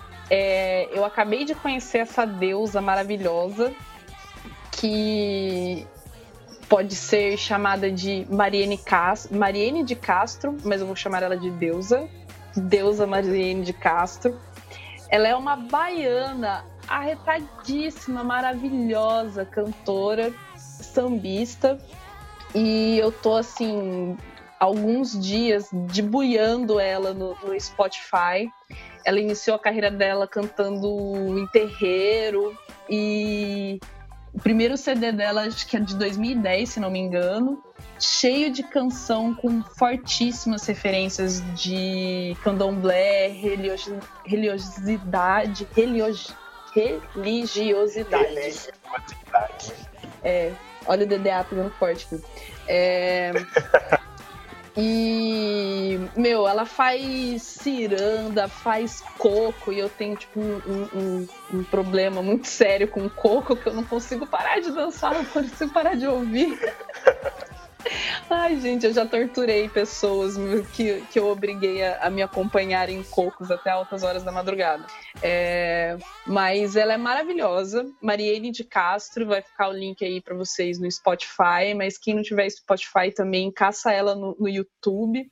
Porque ela gravou um DVD só com músicas da também maravilhosa deusa divina Clara Nunes. É um DVD maravilhoso, é uma coisa linda, assim, tem no YouTube, procurem. E, meu, ela é linda, ela é maravilhosa. Então amem ela, vai ter o link aí no, no post. E vejam ela na novela também, que se fala tá na novela das oito. Ela é a Dalva da novela das oito. Então vejam ela na novela também, porque ela é linda. E. É isso, gente. Vamos ficando por aqui hoje. Dá um tchauzinho pra vocês, um cheiro muito gostoso. E até semana que vem. Um axézão aí pra vocês nessa semana maravilhosa que está acabando. É fim de semana. Glória a Deus. Beijos.